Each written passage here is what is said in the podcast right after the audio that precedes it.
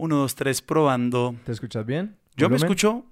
Me gusta, me gusta mi voz hoy. ¿Te, ¿Te a vos gusta? te gusta Bueno. tu voz todos los días? A mí me encanta el sonido de mi voz, ¿Cómo es que hay gente.? A ti te encanta, ¿sí? No, a mí no me gusta, no, no digo pues como que es- yo hablo mucho. ¿Empezamos? Bienvenidos a Expertos de Sillón. Este es el podcast en el que cada episodio hablamos con una persona sobre esas experticias, obsesiones, teorías tesalezantes del universo que les consumen la vida. El día de hoy estamos aquí con María Jimena, no me sé tu apellido. ¿Cómo es tu apellido? Dávila. María Jimena Dávila. En este momento siempre imagino el público, espero que el público esté aplaudiendo en su casa. Mi nombre es Alejandro Cardona. Mi nombre es Sebastián Rojas, estamos aquí con María Jimena, como les veníamos contando. María Jimena es abogada, investigadora en el área de antidiscriminación de género de justicia y profesora de cátedra de la Universidad de los Andes. Adicionalmente, es curadora, es dueña de una cuenta secreta en Twitter. Quien se rehúsa En a decirnos... En- Ah, ese- ah, Es en Instagram. un Finsta. Sí. ah, Un Finsta. Ah, me no, gusta. yo estoy enterado. No me tengo gusta, me gusta. ese. Y de nada de esas nombre. cosas vamos a hablar hoy. sí, además que no podemos revelar la cuenta secreta, pues porque es secreta y compromete la seguridad La nacional e internacional. de... Y hay varios cabales que están dedicados a, a que el nombre de esa cuenta no sea revelado. Exactamente. Porque, ¿de qué vamos a hablar hoy? Porque hoy vamos a hablar de teorías de la conspiración. Uh, estoy muy emocionado de este tema. Sí, este, este episodio lo teníamos programado desde que empezamos a grabar esta primera temporada. Y, y sí, no, no, no, yo estoy... Estoy, todo mi cuerpo está preparado para este momento. Teorías de conspiración. Esas teorías de la conspiración. Porque- raro. Creo que... Hay muchas No, pero- conspiraciones. No, pero, pero, pero luego podemos llegar a cómo todas las conspiraciones son la misma. bueno, chévere. Me gusta, me gusta. Y ahí Pero no nos adelantemos. Ahí No, podemos, ahí ese es un primer debate. Sí. No, ¿de qué vamos a hablar hoy? Danos un poquito los límites de esta conversación. Eh, bueno, hoy vamos a hablar un poco de teorías de la conspiración o teorías de conspiración. Mm. Eso, eso lo dejaremos para el final. La- el debate teórico. La conspiración. el debate de qué es una conspiración. Y quisiera más que todo que hablemos de, de las de las teorías que a cada uno nos, nos encantan, nos obsesionan, las que creemos que son una porquería, que son chistosas. Eh, yo creo que hay muchas como subcategorías de teorías de conspiración. Entonces están como las más clásicas, están las más modernas, están las de celebridades, Ay, que de- además la- oigan, las de celebridades de verdad son como el nuevo nicho Ajá. exitoso de las teorías de conspiración, ¿no? Porque además son totalmente inofensivas. Y es como que Exacto, yo no tengo ningún problema con decir que Mary Kate y Ashley son la misma persona. Que las gemelas Olsen secretamente son una sola persona. Y No, no tienen implicaciones políticas. Exacto, Exacto. Bueno, no, no, no- Exacto. Eh, pero algunas sí, algunas, Algunas sí. Ahorita, y, ah, y ahorita aquí, sí, ahorita. ah, ¿Cómo- ahorita hablamos de cómo eso, fue tu entrada? ¿Cómo fue tu entrada al tema de las conspiraciones? ¿Cuándo fue como el primer momento en el que dijiste como que "Ah, esto es una conspiración o, o, o que te compartieron una o cosa parecida? Yo diría que cuando yo era muy chiquita, tenía como seis años, y me dijeron que Hello Kitty y Pokémon eran satánicos. Un todo un clásico en, en Clásico, Latinoamérica, yo sí, creo. Exacto. Después vino RBD, también satánico. Sí. Y después, como con mi madurez política, pues también. Los- exacto. Es decir, ya una vez tenías siete años cuando hablas política. No, con madurez política a mis 16, 17, Ajá. 18, 20 años, pues ya mis intereses de teorías de conspiración cambiaron y, y también tiene que ver mucho con el hecho de que, de que yo soy una persona muy nocturna, entonces me la paso en YouTube. Ok, sí, sí, sí, entiendo, entiendo. me la paso en YouTube, entonces cada, pues un video tras otro y uno, y uno, y uno va llegando como, como, como a ese tipo de videos de, de la nada, un poco. Sí. Uno empieza a escarbar. Exacto, exacto, Ah, exacto. que es un hoyo negro muy El bacano. algoritmo de YouTube es, es algo peligroso y lo lleva a uno a eso. Y yo creo que también, pues quizás así llegué, así he llegado. Es una vaina muy orgánica, quizás como todos nos hemos enterado de las teorías de conspiración, pero quizás el, el interés que me causan es también un interés que yo tengo en la vida y es como de desconfiar de todo. Sí. ¿sí? De desconfiar de todo lo que me dicen, de desconfiar de, sobre todo, de desconfiar del poder, un poco. Sí, sí. Entonces, de siempre creer que hay algo más allá de lo que nos están diciendo. Ajá. Es, es, es un poco eso. Yo tengo una pregunta ahí sobre, sobre qué dice, mejor yo, qué dice sobre nosotros que nos interesemos por teorías de, la- de conspiración. Porque sí, claramente hay, hay un, siento, o al menos así nos, nos han Ajá. socializado, Sí. que hay cierto grado de escepticismo que es saludable, deseable, eh, que se promueve desde la academia, desde el pensamiento crítico. La crítica. Sí, la crítica en general, pero digamos que hay una fina línea donde ya se vuelve teoría de conspiración y ya estamos hablando de simplemente gente rayada. Exacto. Sí, sí, sí. Y entonces, ¿cómo es uno cómo camina esa fina línea? Porque ahorita cuando estabas hablando yo decía, oiga, yo creo que hay par cosas que yo he sostenido como la verdad que son teorías de conspiración. Todos, yo creo que todo el mundo cree en alguna teoría de la conspiración. Yo creo que sí, yo creo que en, al- en, ¿Cómo? en, una- Sí. en una- en un mínimo porcentaje Eh, todos em- creemos. Empecemos por teoría. confesarnos, empecemos por confesarnos incluso antes de, de- de Me acabar esa pregunta. quitemos- ¿Cuál- sí, ¿Cuáles son cosas que ustedes máscaras. genuinamente crean que posiblemente sean teorías de conspiración? Que, no, pero que sean o que creamos que sean verdad. Que ustedes crean que sean verdad. Que otras personas podrían categorizar como una... Que son conspiraciones. Sí, exacto. Eh, es que nuestros corazón, eh, corazones son, no son teorías, son hechos. Yo tengo una. Por favor. Por favor. Eh, um, y me he dado varias discusiones con esta, con esta teoría y es la teoría del colapso de las Torres Gemelas. De una a la más grande de todas, está la madre. Llegamos a Sí, la sí, madre sí, sí, inmediatamente. Y... Yo también. Un trabajo. Sí, sí. Que fue un trabajo Pero de adentro. Sebastián tenía vergüenza de confesarlo. No, es que me acabo de acordar, me acabo de acordar de leer ese Fahrenheit 911 Sí, y decir, sí. ¿sabe qué? Eh, Esto es verdad. Oigan, el- hay el- papers, el- hay ciencia, hay ciencia detrás de esta, de esta teoría de conspiración. El hecho de que, que la gasolina de jet no puede derretir, derretir eh, hierro.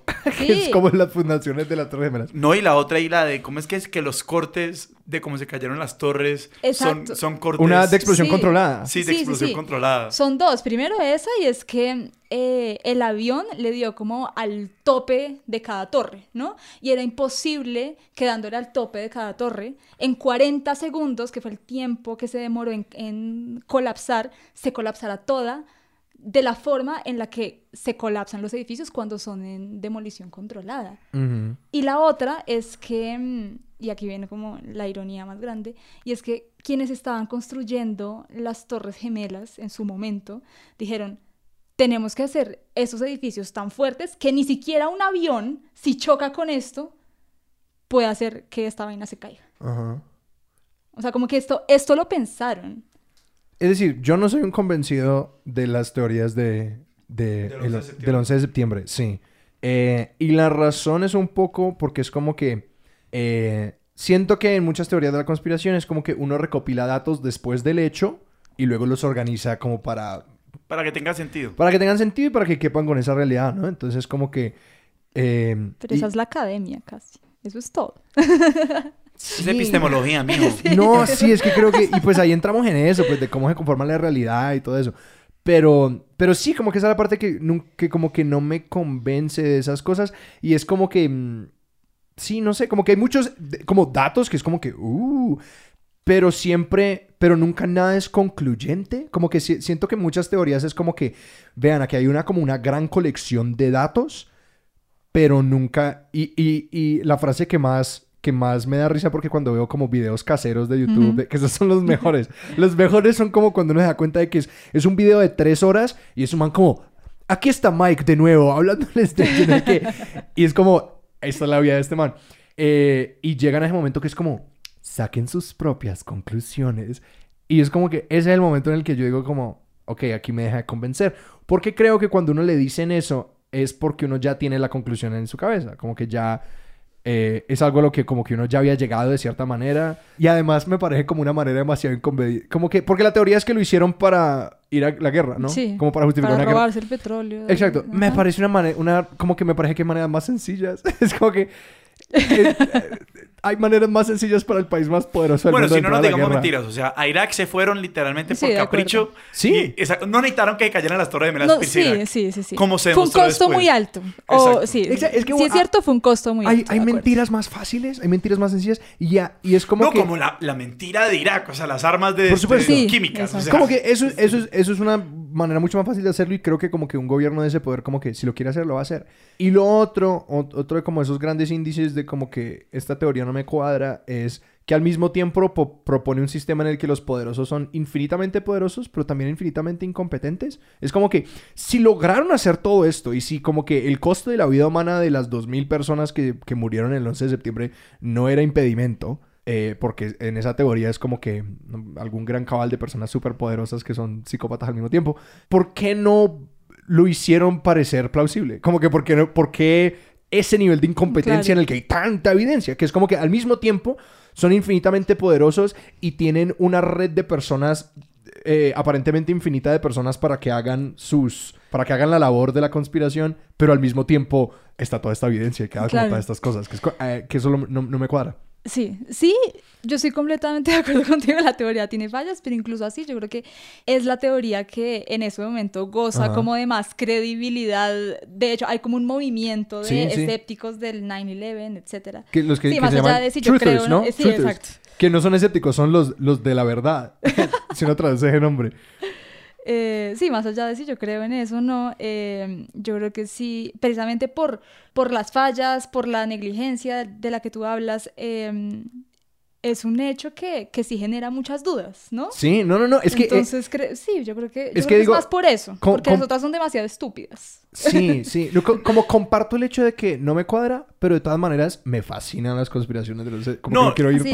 Y yo- no, lo que yo creo que es chévere, sobre todo esta del 11 de septiembre, y creo que es de las únicas en las que yo he profundizado Sí, yo igual. eh, como de una manera más o menos sistemática, Ujú. es, es que es una teoría de conspiración que tiene sentido, o sea, que, que te dan suficientes elementos Sí. como para que te dices, bueno, aquí hay unos hechos alternativos, por usar nuestras nuevas eh, categorías lenguaje, de conocimiento. Sí.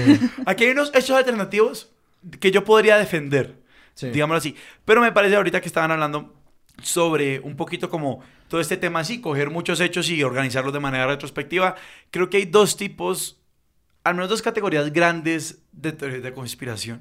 Una es sobre eventos específicos, o sea, sí, que lo que verdaderamente pasó con Sí. el Titanic, lo que verdaderamente pasó el 11 de septiembre, y las otras son como mucho más sistémicas, no es como quién verdaderamente maneja los hilos del poder. Sí, Pero, O sobre pero creo que- personajes también. pero creo que Sí. esas cosas están conectadas. Porque creo que hay un hilo narrativo que viene desde aquello de como que quién realmente maneja los hilos del poder. Eh, George Soros, ese, ese es quién. Posiblemente el individuo Sí. más vinculado a teorías, A teorías de conspiración. Total, sí, total, sí, sí, sí, total, sí. es que- Bueno, las teorías. Sí, pero también, pero- por favor. No, yo, creo que ahora que dices eso, quizás eso yo nunca lo había asociado tanto a teorías de la conspiración, sino siempre como fake news, ¿no? Entonces ahí Sí. también creo que hay un vínculo interesante entre lo que son como las fake news y las teorías de conspiración, tanto así que Donald Trump está absolutamente obsesionado con las teorías de conspiración. Sí, no, tiene, tiene varios. Los chinos inventaron el calentamiento global. Eh, no, es decir, yo, eh, Trump- vale. yo estaba tomando una clase sobre propaganda política y conspiraciones en, en el semestre en el que Trump fue elegido a la presidencia. Y me acuerdo del día en el que el, el Muy profes- adecuado. como cuando eligieron a Trump, el profesor llegó a clase, y esto era en Estados Unidos, en Texas, y él dijo, eh, he revaluado el currículo de la clase, vamos a cambiar los temas que vamos a ver, porque, en, es decir, en el ciclo mediático de Estados Unidos, to- Hillary iba a ganar, todo esto, ta, ta, ta, y lo que ganó fue una narrativa, como una- la narrativa de Trump y la narrativa de todo eso, eh, y fue una clase fascinante para, sí, estar como discutiendo todas esas cosas. Pero tú no te confesaste. Pucha, sí, necesito confesarme de una teoría que yo considere Medianamente plausible. Necesito un segundo para pensarlo. Mm. No, esa no se me cuadrado. Esa es Avril Lavigne. Y la doble se llama Melissa.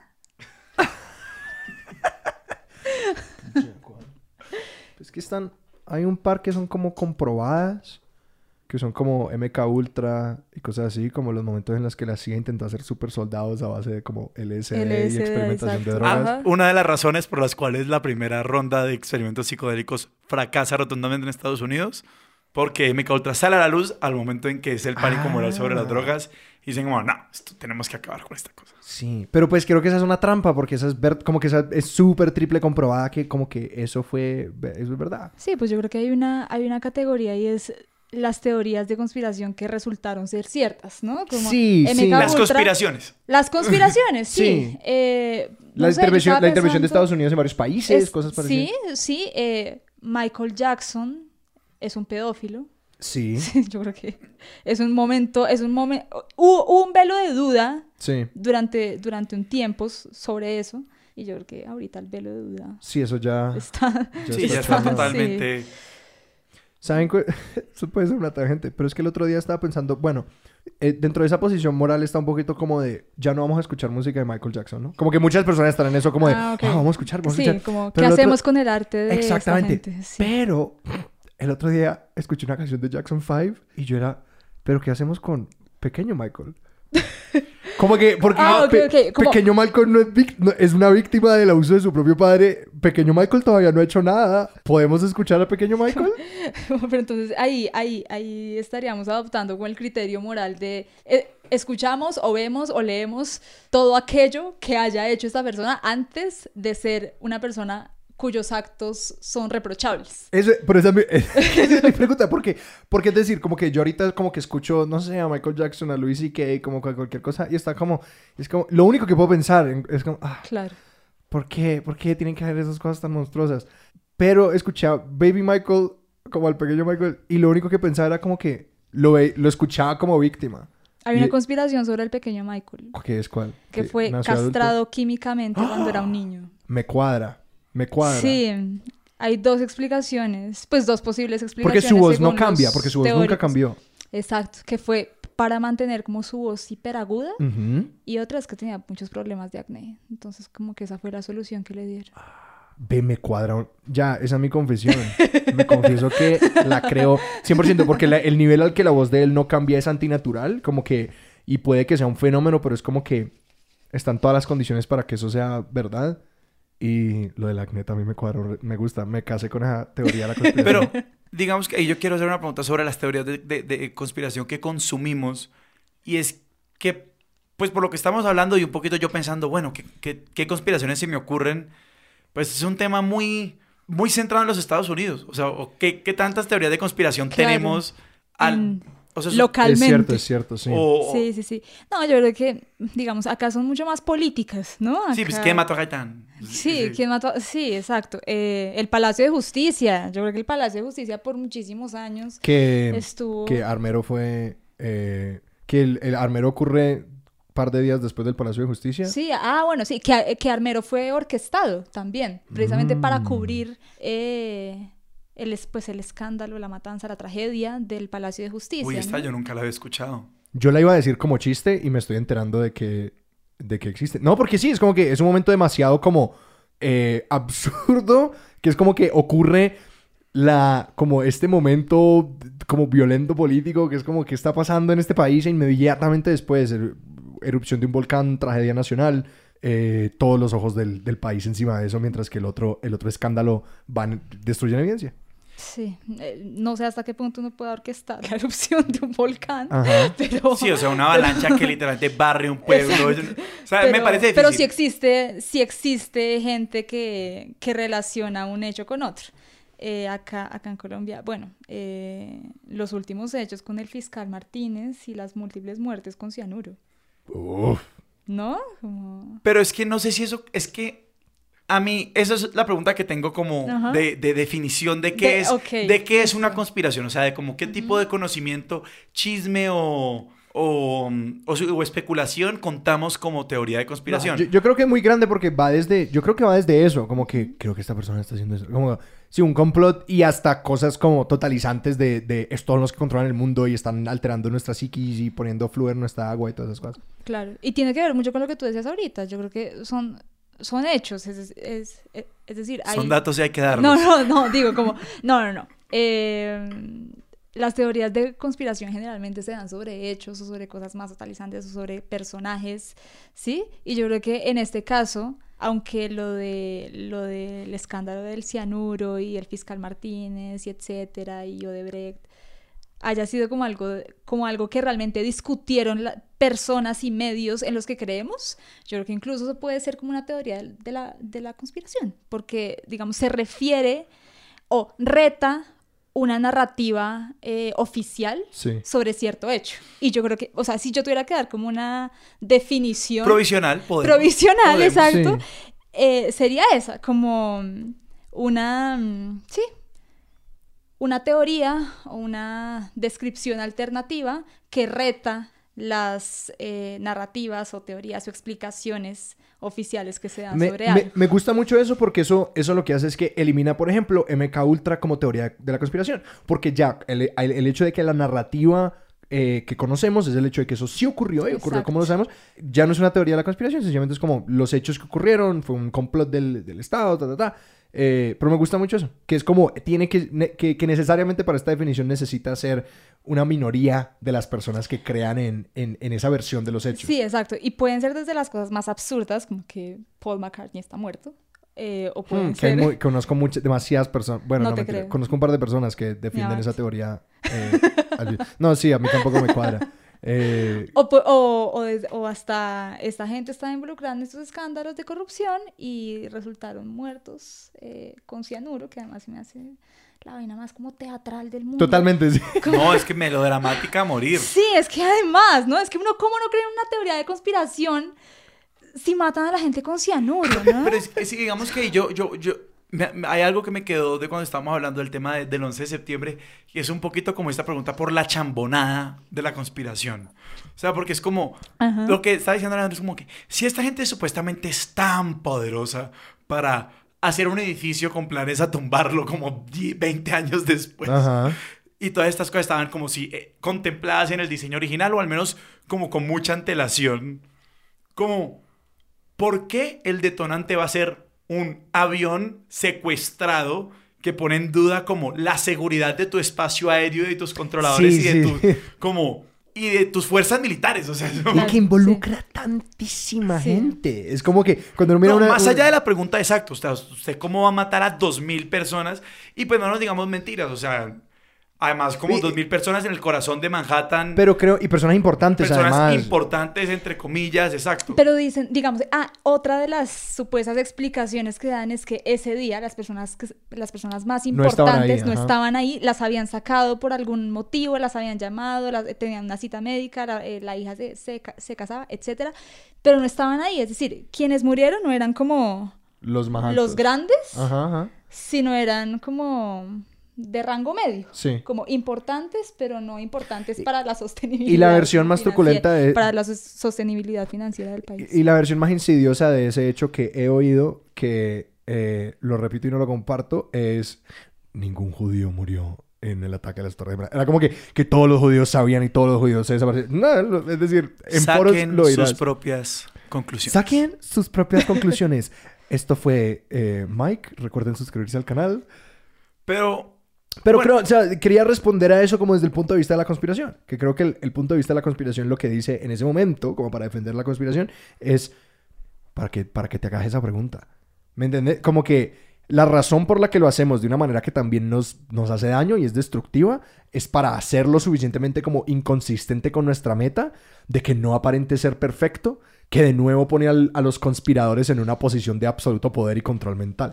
Sí, yo creo que un elemento esencial de la conspiración es que se base en, en un hecho que aparentemente es absurdo, ¿no? Como yo creo, que lo, yo creo que lo absurdo tiene mucho que ver con la conspiración. O sea, ca- cada vez que alguien nombra una, una conspiración o algo, por, o algo por el estilo, yo creo que hay algo, algo de duda por lo absurdo de la situación. Pero, y creo que ese absurdo es lo mismo que lleva a las personas que sí lo creen a creerlo. Exacto. Que creo que hay un elemento de, de, de, cómo ponerlo, de como un reto cognitivo que aquellas personas han superado. Que es como que, por ejemplo, las personas que creen que la Tierra es plana.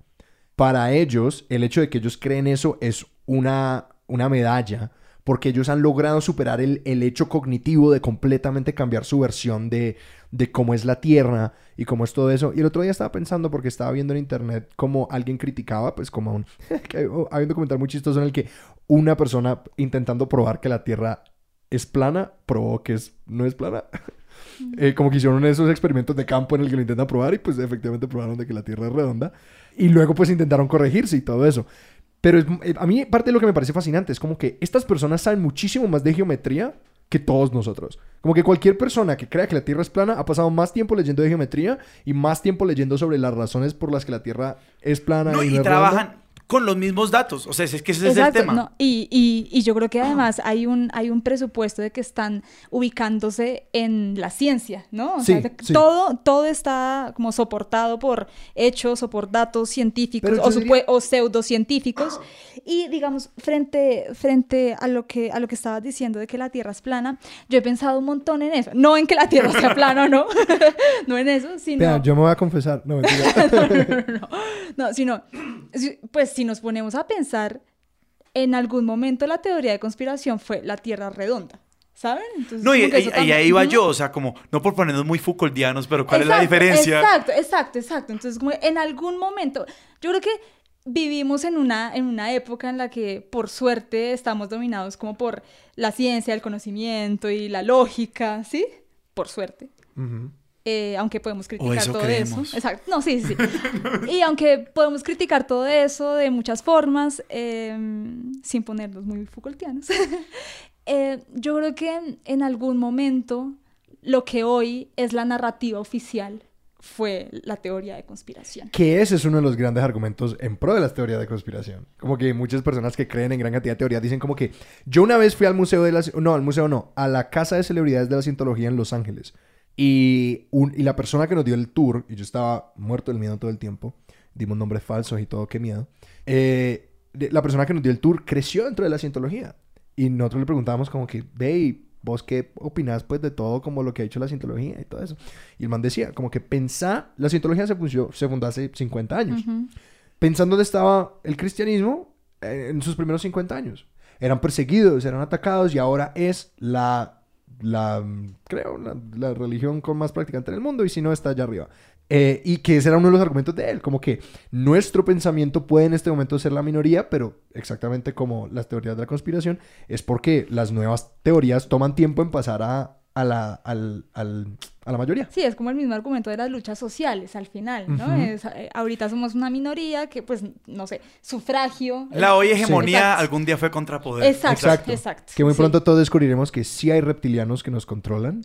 Y por eso es que yo creo que lo que decía Sebastián al principio es muy cierto y es, yo creo que sí hay como un paralelo muy interesante entre la teoría de conspiración y lo que en el mundo de la academia y la pretenciosidad a veces se llama la crítica, Sí. ¿no? Entonces, y como el progresismo también, ¿no? Eh, yo creo que el hecho de, de ir en contra de la narrativa oficial sirve tanto para teorías de conspiración, hasta las teorías más estúpidas del mundo, como también para las luchas sociales, ¿no? Las luchas LGBT, las luchas feministas, las luchas raciales, etcétera. Sí. Y yo creo que es muy interesante y creo que también dice mucho de por qué las teorías de conspiración son tan atractivas para muchas personas. Hay algo que, hay algo que, que, que llegando a eso de las teorías sociales, que por ejemplo, algo así como el racismo sistemático o como la discriminación institu- institucionalizada, esas cosas, que creo que, creo que a mí el momento en el que lo- me, me- me separa como de, de, de como creerlo en un, en un sentido político, en como que, ah, así como se conforman esas estructuras sociales, es como en la ascripción de, eh, de intencionalidad a ciertas cosas. Y que creo que es, creo que hay una gran cantidad de prueba que debe ser presentada para uno poder decir, eso fue intencional. Que, por ejemplo, eh, leyendo un libro que se llama eh, The People's History of the United States de Howard Zinn, que está ahí, la historia, la historia de las gentes de los Estados Unidos, es básicamente como la historia de Estados Unidos contada Historia popular de los Estados Unidos. Que es básicamente como la historia de los Estados Unidos contada como todas las personas que fueron oprimidas en Estados Unidos dentro de cada uno de sus periodos de historia. Es un libro fantástico. Y una de las cosas que habla es como de la intencionalidad de esa opresión y como los momentos en los que se dan cuenta de que, ah, los esclavos negros y blancos están volando juntos, entonces démosles derechos adicionales a los esclavos blancos, que eran, que básicamente estaban pagando condenas de Europa sirviendo en Estados Unidos. Eh, y en ese momento, ¡pum!, se desaparecen esas revueltas y logran como aislar a la raza negra, eh, dándole un, unas- un- menos derechos que a los blancos. Y como que en ese momento hay intencionalidad, pero creo que lo que hace esa diferencia es como que hay como un corpus de evidencia de, de como que, ah, pero esto lo escribieron en leyes y todo eso. Y creo que es como eh, difícil, ¿no? Porque sí, eh, eh, parte No, de, de lo del movimiento social es como la narrativa, sí, como que hay estructuras de poder y hay personas que quieren mantener eso en poder y todo eso. Cualquier crítica a lo que voy a decir, eh, me puede escribir a expertosdesillon.gmail.com. Pero no, yo creo que, o sea, Aquí vamos. Hay una gran, o sea, yo creo que obviamente todo este tema de qué, es, qué cuenta como teoría de conspiración y qué cuenta como crítica está totalmente ideologizado y teoría de conspiración Total, es total. si es de la derecha, por decirlo así, y la crítica legítima viene de la izquierda. Porque la crítica... Eso es válido. Es válido porque... ah, Y yo sí. creo- pero yo creo que ahí tiene que ver mucho, no sé, lo que tú estabas diciendo de la evidencia. Sí. Yo creo que... en- y, no- y, y no estoy diciendo que la izquierda siempre haga las cosas bien, porque no. no. Y hay visto- teorías de conspiración. Y de hay teorías de son- conspiración sí. de la izquierda, ¿no? Sí, sí, Como, sí. sí, y podemos hablar de eso ahorita. Eh, pero yo sí creo que, mm, pues es que está, no sé, y aquí ya me, me- pues hago un paréntesis y entro como en unas vainas que, que he investigado en mi trabajo y es, eh, una vez hice como un análisis del discurso, por decirlo así, de las fake news de la derecha y las fake news De la izquierda, exacto. Y si hay, si hay como, si hay como una estética de las fake news o de las teorías de conspiración de la derecha, ¿no? Como desde, desde la forma en que las escriben, desde eh, muchos eh, errores de redacción, ortografía. sí. como, o sea, como, co- como que se nota lo burdo, por decirlo de alguna forma. Eh, la izquierda tam- también creo- tiene yo- eso, pero, pero creo que, que en algunos casos la derecha peca mucho como por la falta de... Creo que no es de pecado. Creo ¿De que no es pe- rigor? creo- no, creo que no es pecado. ¿Sí? Yo creo que no es pecado. Creo que es maleabilidad. Eh, y creo que es como valores a los que se están alineando. Ah, porque hubo un show que se llama Ujú. La oposición con Jordan Klepper, que fue como Comedy Central intentando burlarse de los shows de conspiración de derecha. Y me acuerdo que cuando lo vi era tan pulido, era como tan de estudio, que yo no entendía como lo que estaban intentando hacer. Porque creo que esa estética de presentarlo como estoy en mi casa, estoy en mi sótano y este es un micrófono que me costó 10 dólares y estoy... Y la verdad es importante y se las voy a transmitir. Y, y yo no sé, y como que yo no soy parte del sistema, yo no soy parte de la academia, yo no sé escribir y como que yo no escribo bonito y yo no hablo bonito. Personajes como Alex Jones y como Mm. todas estas personas. No, y, y este, y este tema, y yo sí creo que eso es un tema fundamental en la estética. Yo diría que en este momento estamos dominados, o sea, tenemos, estamos mucho más cercanos a teorías de conspiración de la derecha. Yo en este momento no conozco muchas teorías de conspiración que vengan desde la izquierda. Pues más allá de, o sea, como que el comunismo radical, pues No, es- exacto, es- es exacto, decir, una- una- algo que se puede presentar como teoría de, de conspiración de izquierda, Es que, que- la derecha, la derecha de Estados Unidos diría que esto es una teoría de conspiración de izquierda, es eh, la intervención rusa en Estados Unidos en la elección pasada y en la elección que viene. Y, o el hecho de que Trump está en el bolsillo de, de Putin y todas estas cosas, que hay personas que creen que muy literalmente como que Putin le dijo a Trump, ve Trump, necesito que te vuelvas presidente y así es como lo haremos.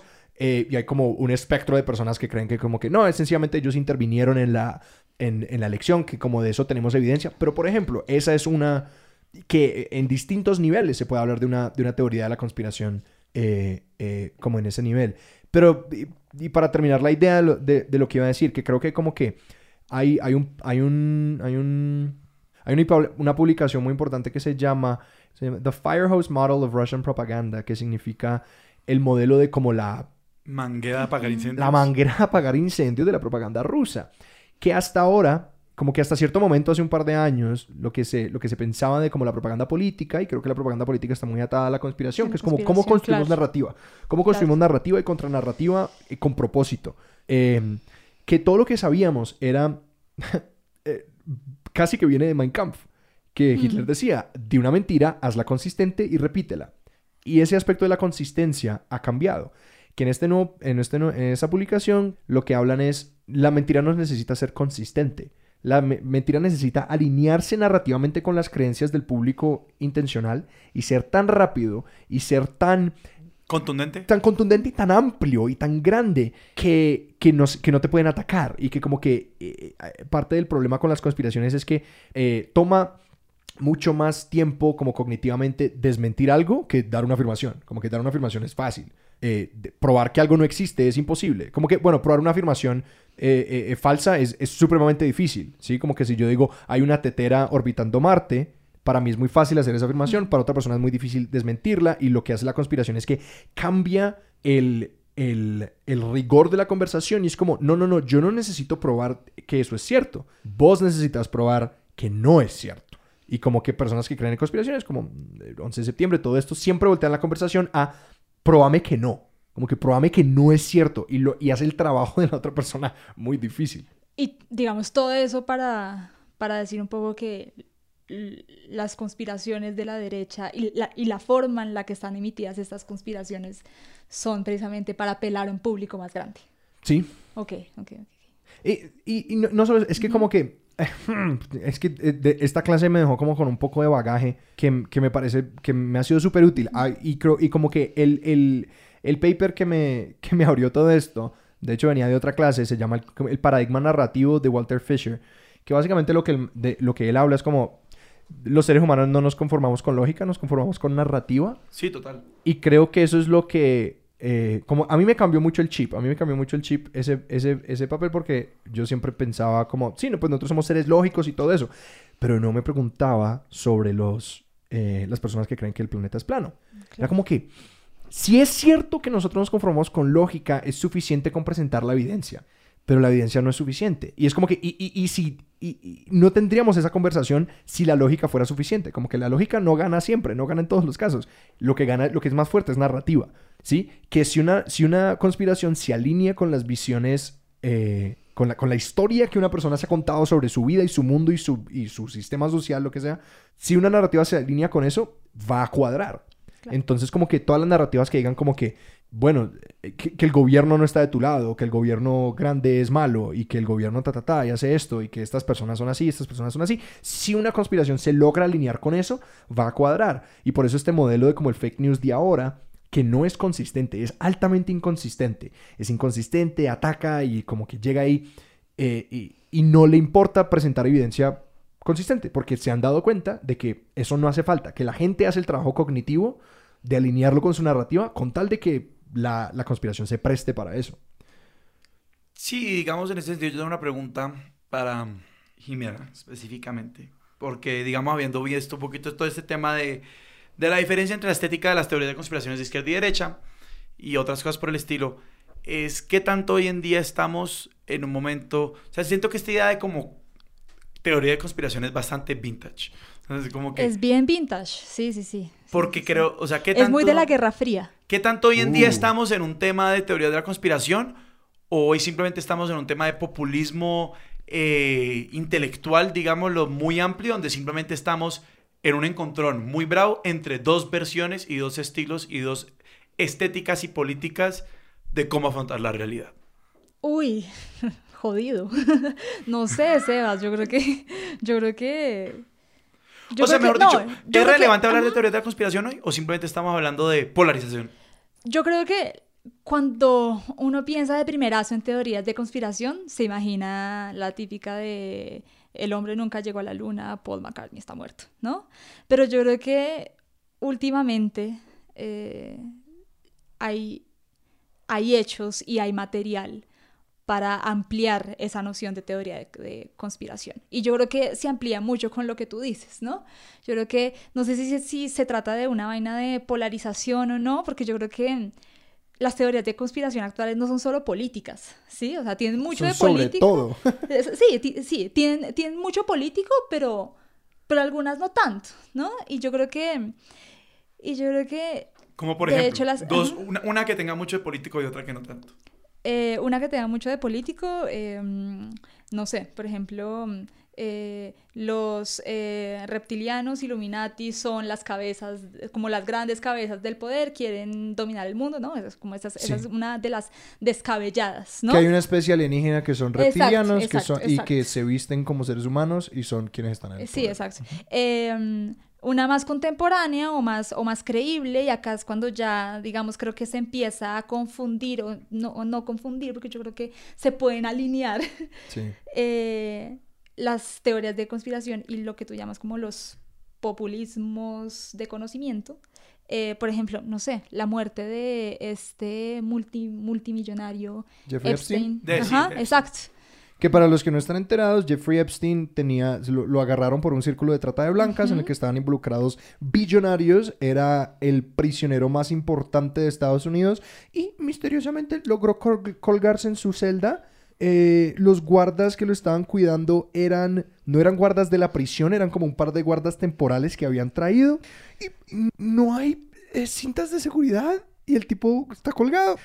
Pero el punto era que el tipo se suponía no se podía, como que eh, estaba en alto riesgo de suicidio porque tenía nombres, es decir, tenía los nombres de un mundo de gente muy poderosa que estaba involucrada en trata de blancas y como que las teorías, es decir, eh, eh, se apuntaba a todo el mundo, como que los de derecha decían van a, va- van a decir Clinton y los de izquierda decían van a decir Trump y hay quienes decían van a decir ambas, es como que, y apareció muerto.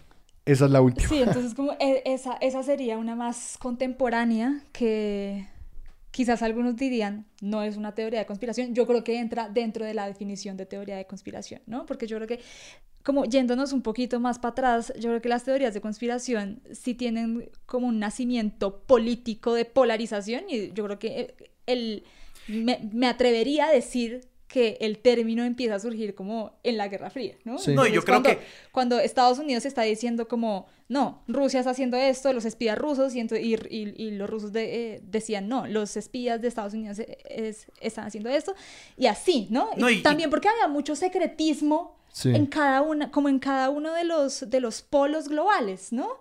La Unión Soviética era un sistema muy hermético, o sea, cero transparencia la ciudadanía, pura propaganda, y eh, el, el sistema más occidental, pues sí se jactaba de dialogar o, o, o hacer partícipe a la, a, la, a, la, a la ciudadanía, pero no por eso estaba exenta de tener secretos, ¿no? Como se iban revelando cada ciertos años. Y creo que, que en- ese sentido la, la llegada del hombre a la luna es, yo diría, como del siglo XX, es la teoría de conspiración. Es la teoría de conspiración, sí, claro. O sea, Sí, como sí, sí. la forma más... Sí, Como clásica. Clásica de teoría de Sí, conspiración. yo creo que es la, es la teoría de conspiración clásica, ¿no? Precisamente por el contexto en el que estaba, eh, quiénes, están, quiénes están diciendo que, to- que es una conspiración, ¿no? Y por qué lo están diciendo, ¿no? Porque había una guerra política de quién lograba llegar primero a la luna, ¿no? Entonces, claro, lo primero que yo voy a hacer cuando, el, cuando mi enemigo existencial hace esto es decir, no, esto es mentira. ¿No? Y yo creo Sí. que y, y yo creo que así funcionan un poco las teorías o así empezaron a funcionar las teorías de conspiración y creo que a partir de eso se como que se empezaron a diseminar en otros nichos de la cultura popular. Entonces, como las teorías de pues, di- digamos, ¿no? Esta es como una teoría, pero pues se acaba la Guerra Fría, se acaba como la la la lucha global de dos gigantes como ¿qué hacemos, no? ¿En quién desconfiamos? Tenemos que desconfiar de algo. Hay algo que Entonces se me... empezamos a, a desconfiar de, no sé, de las celebridades, de, los, Sí, de nuestros sí. propios políticos locales. Pero creo que hay, hay dos versiones de eso, ¿no? Yo creo que una, para mí, con lo que estás diciendo, la pregunta por las teorías de conspiración alrededor de las celebridades se vuelve como algo un poquito distinto. Porque, porque para mí la pregunta, o sea, o al menos como yo entiendo, por ejemplo, no sé, la teoría de Paul McCartney, a la larga no es una pregunta por el poder, no es una pregunta por quién Sí, controla esta gran historia o, o- o quién mueve los hilos. Exacto, porque la, la pre- la- la- llegada del hombre a la luna, eh, ese tipo de cosas sí son unas preguntas mucho más hegemónicas, Sí. como políticas. Y para poner al público al día de los que no conocen la teoría de conspiración de Paul Paul, McCartney. McCartney, eso nace en el álbum Sgt. Pepper, eh, en el que básicamente la gente dice que, es- que parece como un funeral y se empieza a crear toda esta teoría de que el, el álbum tiene toda esta simbología de que Paul McCartney murió en algún momento en un accidente de tránsito, pero porque el, el hecho de que los Beatles eran la banda más poderosa del mundo y comandaban el GDP de un país pequeño, eh, se, se pone un doble, que es igualito Paul McCartney, toca igual, canta igual, pero que está toda la simbología y está todo oculto ahí, pues que todo está ahí. Entonces. Y que, y que hay varias canciones que, y creo que eso es muy típico de ciertas teorías de Sí. conspiración, que si se ponen para atrás... Nada, Sí. Típica, Si ponen Todo un clásico, todo un clásico. exacto. Dicen como yo enterré a Paul, como que John está cantando yo enterré a Paul. Y eh, pues Paul estaba tan consternado por esa teoría que uno de sus álbumes se llama eh, como Paul is Alive o I'm Still Alive, algo así. Sí, pero lo que, digamos, no, nos vete para, para conectar y yo creo que nos podemos meter con las celebridades, es ese tema que yo creo que, sí, a la larga es, yo creo que ese, esa pugna por, por la verdad y por el relato simplemente se ha desagregado. hay algo, Sí. hay una, hay, hay una, hay una frase que se me viene a la cabeza que es de Isaac Asimov, que, y creo que tiene mucho que ver con el hecho de que hay tantas teorías que nacen y se desarrollan en Estados Unidos, que el tipo decía, una de las cosas que me molesta del sistema, no me, no me- bueno, no me acuerdo cómo empieza la, la frase, pero básicamente como que, Si alguno de ustedes la encuentra, la, nos la pueden mandar Sí, a sí, sí. expertosdeseñor.gmail.com. que nosotros aquí no googleamos nada, pero a lo que llega, a lo que llega la frase es como que lo que, como la libertad de expresión no significa que tu ignorancia vale lo mismo que mi conocimiento. Y creo que hay una falsa noción que sí ocurre en Estados Unidos, que es como que, que allá sí se pesa eh, en una manera triste la ignorancia de la misma manera que, que el conocimiento. Y no es explícito, pero es como esa idea de que las dos opiniones valen lo mismo. Y que hay algo, por ejemplo, que es el hecho de que en este momento en Estados Unidos, en la cobertura mediática, reciben más personas eh, cobertura de, que, de los que no creen en el calenta- calentamiento global que los que sí creen en el calentamiento global. Y que hay legislación, o hubo legislación, no recuerdo si esto todavía está en pie, de que todas las cadenas televisivas eh, tenían que darle cobertura igual a los dos a los dos eh, lados de un hecho. Entonces, siempre que querías que alguien te hablara de calentamiento global, tenías obligatoriamente que invitar a alguien que creía que el calentamiento global era falso y que no estaba ocurriendo. Y lo que eso crea es una falsa equivalencia entre ideas como de t- 99% de la comunidad científica que se ve representada en una persona y el 1%, menos del 1% de la comunidad científica que se veía representada en uno a uno. Entonces, en esos momentos mediáticos, 50-50. Bueno, entonces el público decide, el público ignorante decide, que es como un efecto negativo de la democracia, que es como que, que una persona que no tiene ni idea tiene la, como la misma capacidad de esparcir una idea que una persona que ha pasado su vida entera explorando. Mm, Es un problema además que se acentúa en la democracia gringa, que está basada en el principio de libertad de expresión, ¿no? Yo creo que a diferencia de otras democracias, sobre todo como las, las de América Latina, que están basadas más en como en las en los, en los en los principios de igualdad y de libertad, Sí. yo creo que la de Estados Unidos está nocivamente basada en la libertad de expresión, ¿no? Y, y creo que esto de, de, de no ver los matices de poder en los emisores de cierto discurso es algo que ha sido muy nocivo para esa democracia. No, y- Y yo creo que en las democracias de Am- América Latina no sucede eso. No, y a la larga yo creo que algo que de pronto, si aquí ya estamos especulando sobre la razón por la cual Estados Unidos es Sí, un terreno fértil de la seguridad, eh, yo creo que tiene que ver mucho con el pluralismo político. O sea, en Estados Unidos hay dos partidos. Y digamos, si hablamos otra vez, si nos vamos a la Sí. Guerra Fría como la matriz, Claro. es cuando tenés dos polos, es muy difícil que no haya muchas teorías de conspiración, pues porque a la larga yo creo que hay una, una presión mucho más fuerte de alinearse totalmente Sí, con sí. una de las dos visiones. Y cuando uno está así de, digamos, con una presión de ese tipo, es, es mucho más fácil, digamos, entrar en esta guerra de falsas equivalencias, de, de empezar a socavar la- el relato del otro a partir de eso es mentira, eso es mentira, eso es mentira, y generar toda una infraestructura de información para que, pues, Sí, que la contranarrativa se crea como en como sí, muy, muy activamente en contra de eh, como la narrativa de- del, del partido opuesto, pues. De que no solamente es como. Sí, co- sí como que hay un antagonismo eh, que propicia como la necesidad de que se cree esa narrativa. Yo tampoco sé qué estoy diciendo. Eh, no, pero yo sí quiero hacer una pregunta. Sí, yo, sí, yo creo que, yo, Yo- creo que, digamos, eh, en las, entendiendo las, te- las teorías de conspiración como esas, como esas teorías eh, fundadas en lo, como en la pugna política de dos actores, yo creo que sí, ¿no? Como Sí. si- siento que eh, como, como la definición es tan amplia, se escapan un montón de cosas de eso, ¿no? Ujú. Como desde Perdón, es que yo estoy obsesionada con las teorías de conspiración de las celebridades. Y siento que también hay, hay algo que como que atraviesa eh, las teorías de, de conspiración y son los mitos urbanos. ¿No? Yo creo que yo creo que la línea también es muy es muy difusa entre lo que es un mito urbano y lo que es una teoría de conspiración. Yo también ¿Cuál es diría buen que mito urbano? Se alinearían. Yo creo que un mito urbano, a ver, yo no sé si esto sea muy rolo, no sé si ustedes lo conozcan, pero yo recuerdo que cuando yo era, cuando yo tenía como que 12 o 13 años, muy cerca de mi casa había un McDonald's. Y era la época en la que había una silla en todos los McDonald's y estaba Ronald McDonald ahí sentado, sí, sí. ¿no? Y de un momento a otro los quitaron todos. Sí. Entonces, que yo decía, ¿por qué? Y el mito urbano. y el mito urbano era que Que un, un día ellos se levantaron solitos y se no, fueron. no, que una vez un man llegó por la noche, se sentó y como que Ronald McDonald empezó a hablarle.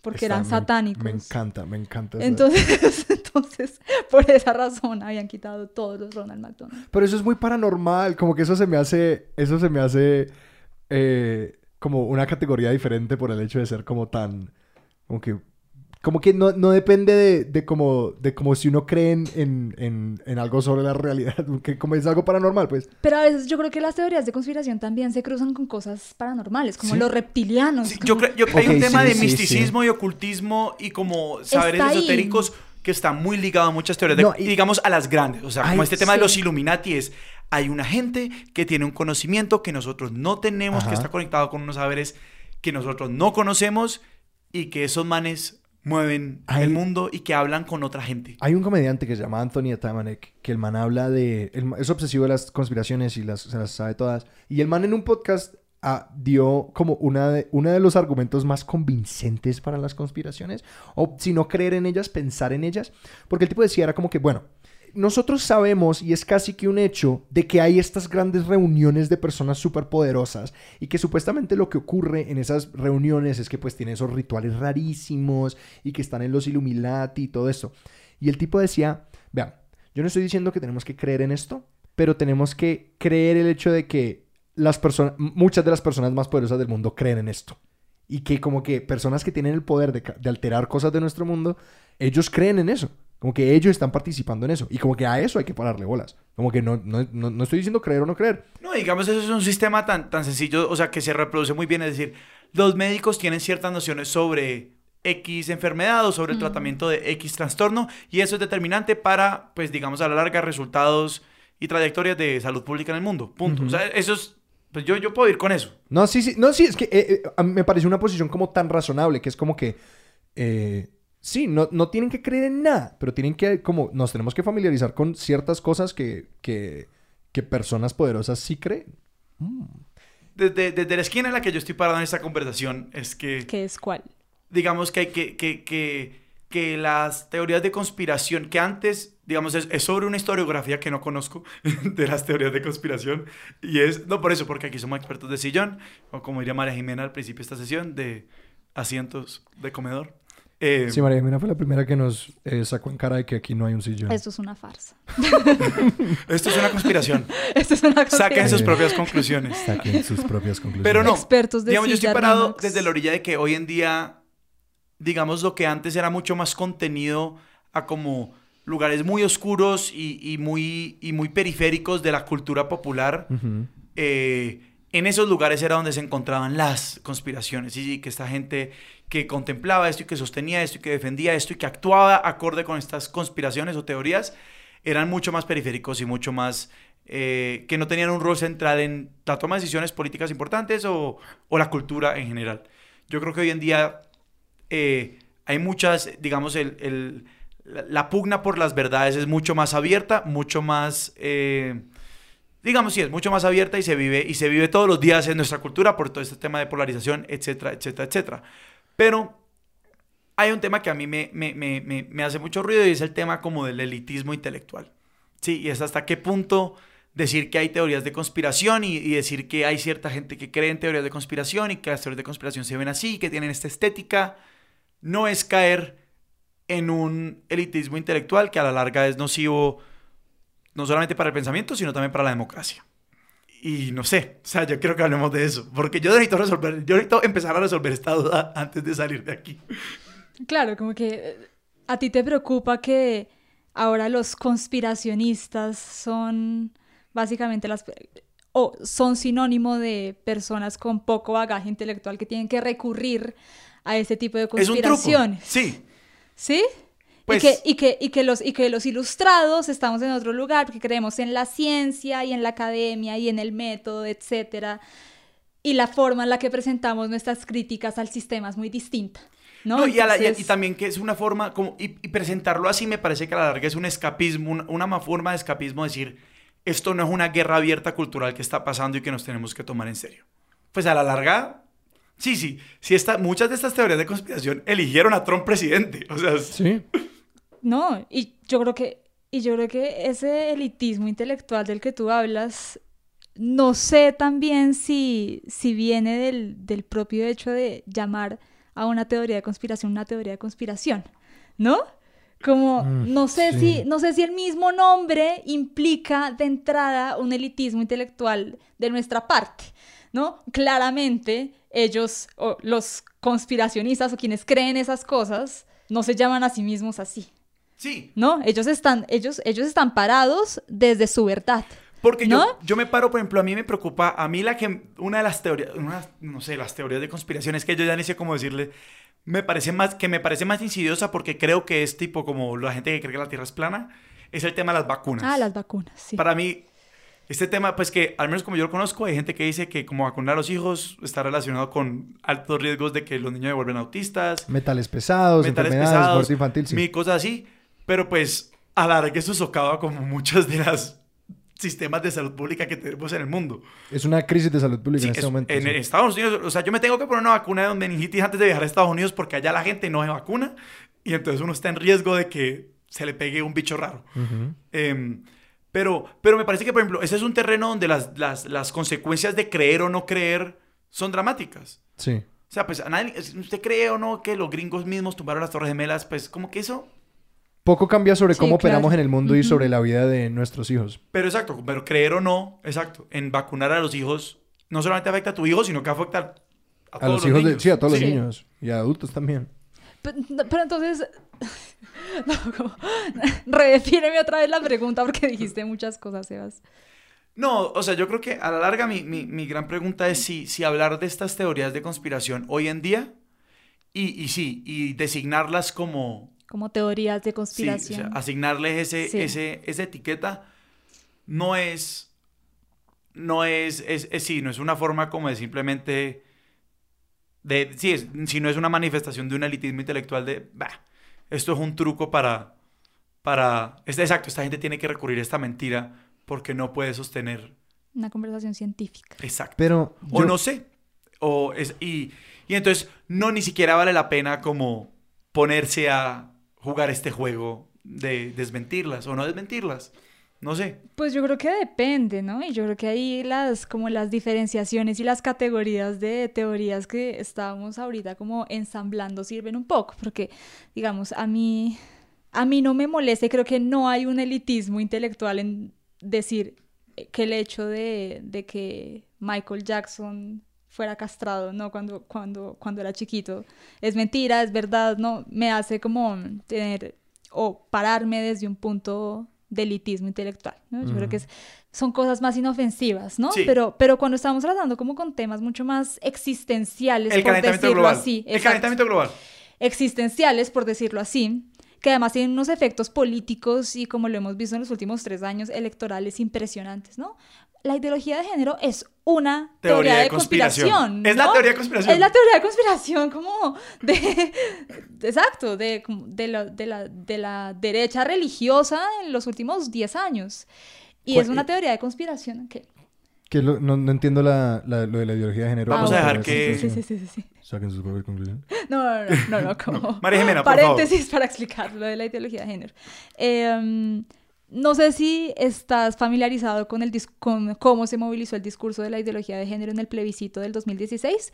Pues los grupos conservadores y los grupos religiosos que estaban por el no, eh, más allá de decir que el acuerdo de paz era castrochavista o que el acuerdo Sí. de paz eh, era impune, movilizaron un discurso súper efectivo que muchos dicen que fue lo que hizo a las personas votar por el no. Y fue que el acuerdo de paz estaba promoviendo la ideología de género.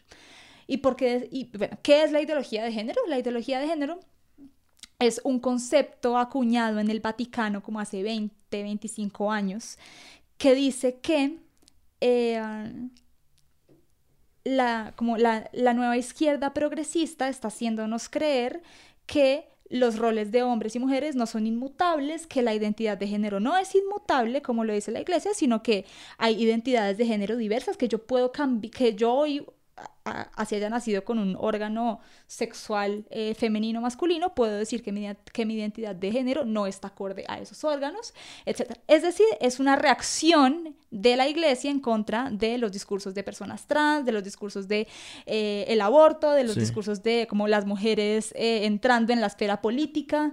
Es un discurso contra el género. Entonces, en lugar de llamarle, como lo llama la izquierda progresista o los movimientos feministas o los movimientos LGBT, que es enfoque de género o género, le llaman ideología de género, ¿no? Y en el hecho de, en la palabra ideología, pues Sí, hay como una marca, exacto, hay una marca de, de que esto es falso, ¿no? De que esto es basura, esto es propaganda de la izquierda. Y ese, ese discurso ah, ha sido movilizado como en los últimos cinco años en todas las latitudes para ganar elecciones. Sí. Porque se dieron cuenta Sobre todo que- en América Latina. o sobre sea, todo en América Latina y digamos en Polonia lo entiendo, también sí. ha sido súper, como en Europa del Este ta- también ha sido súper efectivo y entonces lo que hacen... eh, En Estados Unidos. hace- Esta sí, conversación viene... Sí. Sí, entonces es más que todo como una reacción religiosa y conservadora a estos logros de los movimientos feministas y LGBT. Ujú. Entonces, a- eh, digamos, al, al decir que la ideología de género se está tomando el país porque ahora hay eh, matrimonio homosexual, etcétera, pues digamos que también mu- eh, muchos grupos políticos están haciendo campaña electoral. Ajá. Y eso fue lo que pasó en el plebiscito, eso fue lo que pasó en Perú, eso fue lo que pasó en Costa Espérate, Rica. quiero- pero quiero entender, ¿cómo lleva el, el, el sí o el no? Porque los acuerdos de paz tienen un enfoque de género. Ah, sí, tiene un enfoque de género que realmente es un enfoque de género Tímido. Es decir, básico, sí, es sea, decir, es lo mínimo que podían hacer, es lo mínimo que podían decir, es como la tierra tiene que dividirse equitativamente entre hombres y mujeres, eh, las personas, eh, sí, como el, eh, hay que reconocer las victimizaciones específicas de las personas LGBT y de las mujeres, Ajá. eso. Sí, cosa- cosas. Casi, cosas que son casi como legales. Que es... Sí, y entonces dijeron que, que el acuerdo de paz... claro, le dieron el lenguaje, inserta- pusieron el lenguaje en el texto y Exacto. ya, ya no, se- tenía no hace falta nada más. la ideología de género que iban a volver a los niños homosexuales, porque además eso se cruzó con un escándalo de, una- de unas las supuestas cartillas. cartillas que había sacado el Ministerio de Educación, que eran realmente unos manuales que había sacado el Ministerio, como enseñándoles a los colegios qué era orientación sexual, qué era identidad de género, y entonces hicieron una propaganda falsa diciendo que las cartillas eran, eran, eran como unos eh, manuales pornográficos traídos como de Holanda. Todo un clásico. No, bueno, en fin. Entonces sí, esa, esa yo diría que es como nuestra teoría de conspiración moderna eh, Eh, y que puede ganar elecciones como lo sí. hemos visto. Y en ese caso, yo no sé, yo no sé si, si el marcador de teoría de conspiración o no. Es decir, no sé si esto en la cultura popular se llame conspiración o no. Yo creo que simplemente la gente con, con, con, el, pues, con el tema de las, del, del movimiento antivacunas, de, digamos, los, los Trump voters, la ideología de género, etcétera. Yo creo como que esas, esas, esas pugnas políticas, por así decirlo, las estamos llamando teorías de conspiración acá, pero yo no creo que en el, como en la cultura popular, más allá de este cuarto, quizás las, esté- la- la- las estén llamando teorías de, de- de Sí. conspiración. Pero eso no quiere decir que no estemos dando como un, un debate, un debate sano sobre esas cosas, porque yo creo que, pues, yo creo que acá Trump, que allá Trump ganó por el elitismo intelectual. Yo, sí. Eh, yo creo que acá eh, Duque y el no ganaron también por el elitismo intelectual de pues, estos, estos evangélicos estúpidos que, Que, están sí, haciendo, que- ¿no? que muchas veces, que muchas veces Y la no. izquierda se para desde ese moralismo Exacto. superior eh, y lo que hace es que lo- nos convierte en malos. Eh, nos. mm, eh, eh, hacia la izquierda. Revelando su Sí, posición. ay, si no se reveló la posición de, este, de esta habitación, ya eh, alguien no ha estado escuchando. Muchachos, Eh, esto es un podcast. Libertad de expresión. eh, eh, Sebastián, tenés un puntito rojo eh, en la cabeza. Dije que no grabáramos cerca de una ventana. que, que la izquierda cuando se para de ese, de ese moralismo, eh, superioridad moral, se convierten en malos mensajeros. Se com- como que nos, nos convertimos en malos comunicadores en ese momento. y yo creo... No, la izquierda ha descuidado la narrativa. Y la izquierda, Uy, sí. digamos, hablamos del progresismo social Sí. en, su, en su versión más amplia. ¿Y sabes yo qué creo que está detrás de todo eso? Que, no, que como que la izquierda todavía cree en el paradigma, paradigma lógico de la comunicación y de la conformación de los hechos. Total. Y yo creo que y la, yo creo que la derecha está más cercana a creer, no, ah, lo que lo que gana son historias. Las historias, uh, el final de Juego de Tronos, que es lo peor que la humanidad ha producido, pero es verdad, las personas conforman su mundo a partir de historias, no a partir de como un sistema lógico. Porque antes de que existiera el método científico teníamos una conformación de la realidad. Quiero hablar de conspiraciones de celebridades para hablar de algo con más. las ganas. Un mundo de ganas. Sí, sí. Quiero entrar en Yo tantas sabía que nos conspiraciones como íbamos podamos. a poner políticos, pero no pensé que... Es que entramos de una en política. Yo sé, fue como... "Ah". Y yo sí, sí, sí, no, la que ya había dicho, eh, que, que las eh, hermanas Olsen son la misma persona. O sea, me parece súper creíble.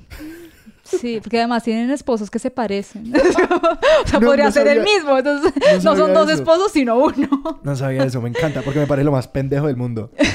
Eh, Además, sí, como las viejas- Avril Lavigne se murió, esa es una. Esa es una, esa es una, pero hay que explicarla, Sebas. No, Abril Lavigne se Yo, murió. Yo la- solamente es las la- estoy No. enunciando para que ustedes las desarrollen. Es muy chistoso, es la versión chimbísima de Paul McCartney, porque Sí. es como que a nadie le interesa mantener viva la carrera de Avril Lavigne. Es como que ella tuvo su momento y ya sacó un buen álbum y, y Después suerte. de Skater, después de Complicated. Después de Complicated, la vieja murió en la escena artística y al parecer también como...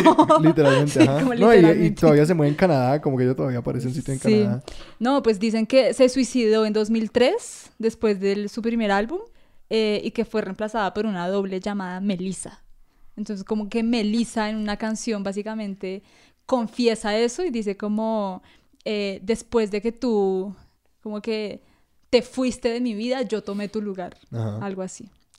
Pero, teorías de conspiración de celebridades, eh, yo tengo una, una que es de mis favoritas, que tiene que ver con el poder también. Y es que, no sé si ustedes recuerdan el breakdown de Britney. Sí, Claro. sí. Claro. Cuando se... 2007. se mochó todo el pelo. 2007, es- es- exacto, Cuatro años después del suicidio de Avril Lavigne. exacto. Saquen sus propias conclusiones. Hay como un movimiento de gente que dice que el breakdown de Britney fue orquestado por Bush, por la administración de Bush. no, Sí. quiero más. Sí. ¿Y por qué dicen, por qué dicen esto? Porque en ese momento la administración de Bush estaba como en su peor momento de legitimidad con la guerra del Golfo, etc. Y eh, Britney en ese momento empezó de la nada como a hacer unas vainas súper extrañas, justo como días después de los peores momentos de Trump. Entonces como... De Bush, de Bush. Sí, exacto. de Se Bush. parecen, Se pero lo parecen, pero no lo son. Eh, entonces, no sé, por ejemplo, cuando Bush eh, tuvo como su, su peor momento en favorabilidad de los eh, estadounidenses, Britney votó al bebé al piso. Un día después. Y eso fue como, como la noticia nacional. Claro, claro. Distrayendo. Sí, exacto. Otra como eh, Bush eh, dijo que Al Qaeda ya había sido destruido, etcétera. Al Qaeda, como dos días después de esas declaraciones, dijo como no, estamos en nuestro mejor momento. Ajá. Dos días después, Britney Se cortó todo el se, pelo. rap, se rapa, sí. Entonces como que ahí están las pruebas. ¿Hay alguna, teoría sobre, ¿Hay alguna teoría sobre Lindsay Lohan? No, yo creo que esa es como la triste realidad de ella. Sí, nadie, nadie ha Sí, dudado del hecho de que ella le fue mal con las metanfetaminas. Sí. No, eh, hay una versión de eso que es, ugh, que es mucho más desagradable e insidiosa, que es lo que llaman las falsas banderas. Eh, básicamente, cada vez que hay una, un asesinato masivo con armas de fuego y todo eso en Estados Unidos, que es tan común estos días, eh, inmediatamente, inmediatamente, em, la, la, como la, la- la extrema derecha en Internet, yo siempre entro a los foros para ver cómo, qué está diciendo la extrema derecha. Y es básicamente siempre están preparados para eh, cambiar la narrativa a que son actores, literalmente actores contratados de la izquierda para eh, incitar el, el, debate de armas. Que básicamente como que la izquierda constantemente contrata literalmente actores. Y esto empezó con Sandy Hook, que fue una masacre en el 2014 en un, en un colegio que era como que todas esas víctimas eran actores y que en realidad no habían víctimas y empiezan a como a sacar evidencia, un poco de cosas. Y recientemente uno de los padres de Sandy Hook pues demandó por defamación y ganó la demanda, por suerte, pero pues el daño está hecho. Que la reacción inmediatamente, si el tipo resulta... Básicamente la narrativa de, extrema derecha en, en internet es como si el tipo es árabe o negro o latino o cualquier cosa, eh, es terrorismo y, y, y sí, Y sí, pero si es un hombre blanco, es un actor contratado por la izquierda eh, para, para hacer esto. Claro. Muchas veces literalmente actores, que lo que decían era como que en Sandy Hook no había víctimas, miren estas fotos, ta, ta, ta, ta, ta, que es como es de lo más desagradable del mundo. De los mass shootings, yo también vi una vez una, pues, una teoría Ajá. que mostraba fotos de la misma persona en como en 10 mass shootings. Entonces decían Es como- eso, es eso, sí, ajá. Ah, es exactamente eso, como que encuentran gente parecida en varios ok, sitios. y ok. Es como que, no, no, no, pues esto no está ocurriendo en realidad, son actores y yo no sé qué, que es de nuevo. Es como que, ¿cómo? es? No. Como que inmediatamente, infinitamente Horrible. competentes e infinitamente Claro. incompetentes al mismo tiempo. Eh, sí, esas de, de las... De las... A mí una que me gusta mucho porque se la, le- me pe- eh, peleé con mi mamá sobre esa era eh, de que el... go- Me acuerdo, me olvido cómo se llama específicamente, se llama como HARP o algo así. La habilidad del gobierno estadounidense para controlar el clima y crear huracanes. Y como que, que el, que el terri- el terreno de huracanes de Estados Unidos es como una manera de controlar población. Sí, decían que Obama controlaba el clima. Eso, ajá. Mm. Y que Obama es transgénero y Michelle también. Eh, que ambos son reptilianos. Que, ambos son reptilianos y que, diga, el, como el, el correlato de, de Britney y Bush eh, es que Obama contrató a Miley Cyrus como espía. Hay de todo. Son muy buenas estas teorías. Esto tampoco la había entonces, oído. entonces que el twerking de Miley era realmente para como para crear también como un velo de ignorancia en, Ajá. en la población estadounidense. Y que además era espía de, del gobierno de Obama. Me encanta la versión. Como que yo quiero vivir en un mundo en el que, en el que, en el que realmente Miley Cyrus sea una espía de Obama. Como que me parece una versión mucho más emocionante de la realidad. Mm. Y pues están los clásicos, que Nicolas Cage es un vampiro. Eh, que Keanu Reeves es que inmortal. Keanu Reeves es inmortal, exacto. Esa eh, me parece fantástica. Pero Esa, esa es creíble. Oigan, ¿ustedes han visto? Es decir, Las decir, fotos, como- la- es decir, como- ¿has visto los no es retratos? ¿Has vi- creíble, los pero- retratos de 1500 Pero has visto que los retratos, ahí, ahí... No hay fotos de como los años, como 1830, de como un mundo de trabajadores y ahí parado Keanu Reeves. Y uno es como, no, ¿qué es esto? Son, Pero, sí, es muy pero chistoso, bueno, son ahí muy entonces parecidos. Mi pregunta es, ¿de dónde sale? O sea, ¿para qué? Uno, ¿qué necesidad Yo creo que de muchas- inventando? No, yo, cre- yo creo que, que- que creo que hay muchas porque son eso, porque son entretenidas. Como que básicamente empezaron a surgir en internet un mundo de fotos de Keanu Reeves en todas las épocas históricas. Como que encontrando fotos en blanco y negro y en sepia y luego retratos como de nobles de la aristocracia, que es como que a mí nadie me dice que ese no es Keanu Reeves. Entonces como que, ¿cuál es la explicación? Como que la- una explicación demasiado divertida es que el tipo es inmortal. Sí, que creo que muchas son sencillamente por, por chévere, por ocio.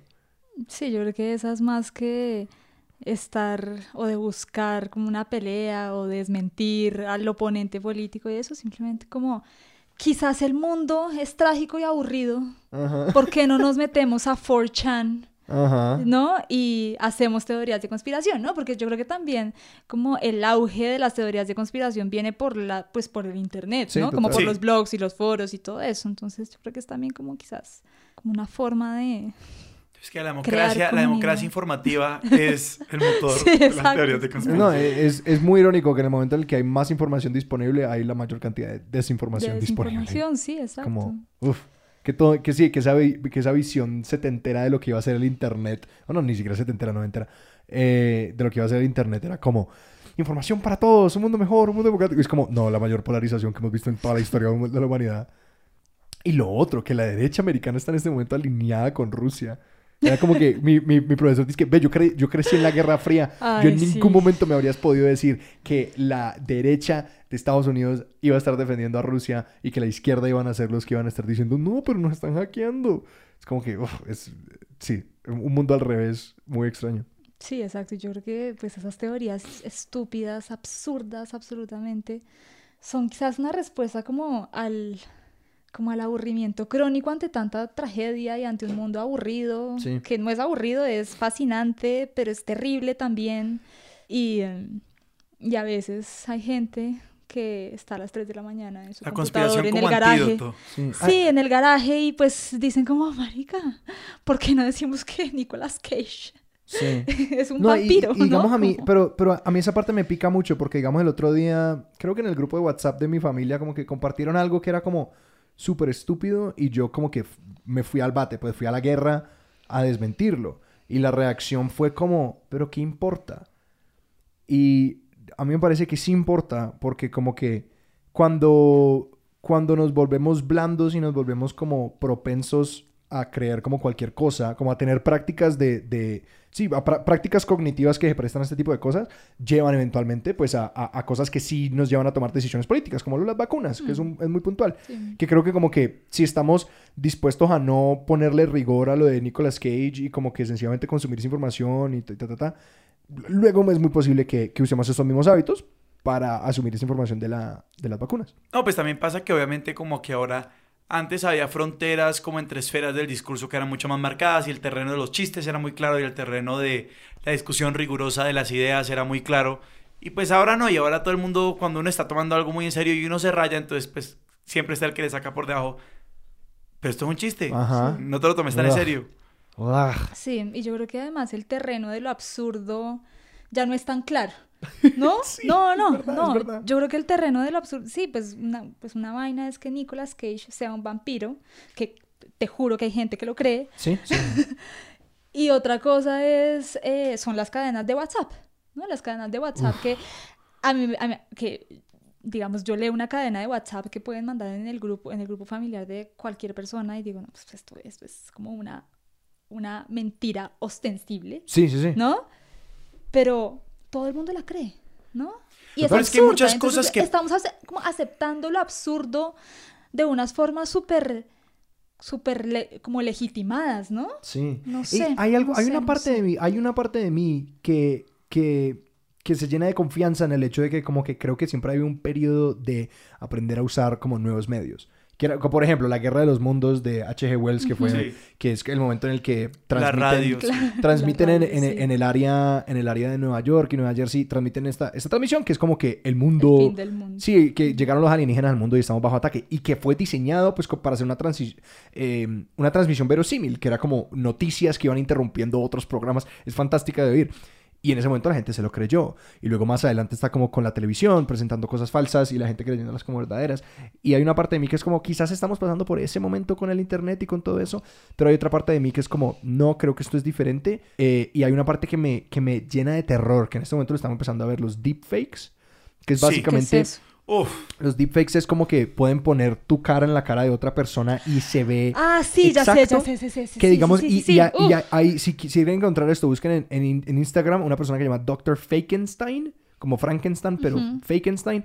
Eh, el tipo, por recreativamente, hace fake, hace deepfakes. Y es como, recreó como... Sí, el tipo sencillamente como que pone la cara de Mike Tyson en, en, en todo el cast de Friends. Y como que ves el intro de Friends, pero todos son Mike Tyson.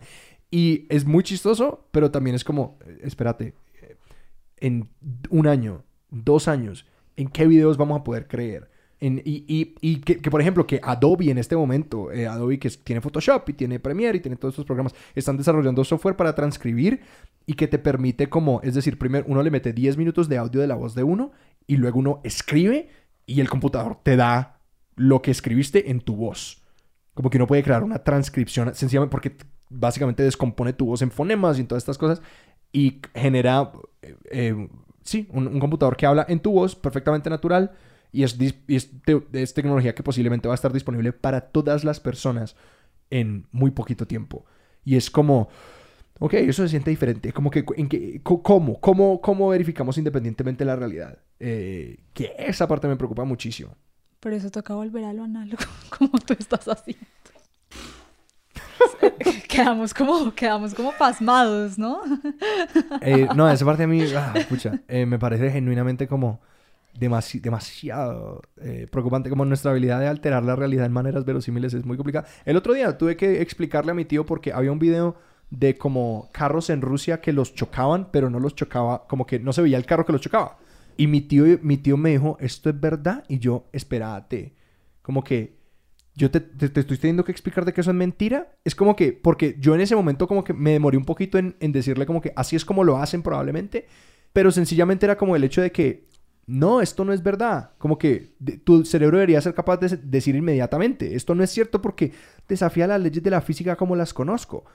Yo tuve un momento que creo que fue uno de los momentos que más me asustó del, del celular. Estaba en el metro de Nueva York y en el metro de Nueva York se interrumpe mucho la señal. Entonces como que a veces el celular no es muy exacto con eso. Yo estaba viendo un mapa tenía un mapa en mi mano de dónde estaba en el metro de Nueva York y llegamos a una parada. Yo quizás ya he contado esta historia en este Esta podcast. conversación ya la hemos tenido en este podcast. Creo que ya en este podcast. Pero creo que es a propósito. Las puertas se abrieron y vi en mi celular eh, calle 34 y afuera vi cual- calle 32. Y por un momento no supe a quién creerle. Como que mi celular me decía que estábamos en la 34 y afuera era 42. Y yo era como que, ¿cuál de las dos?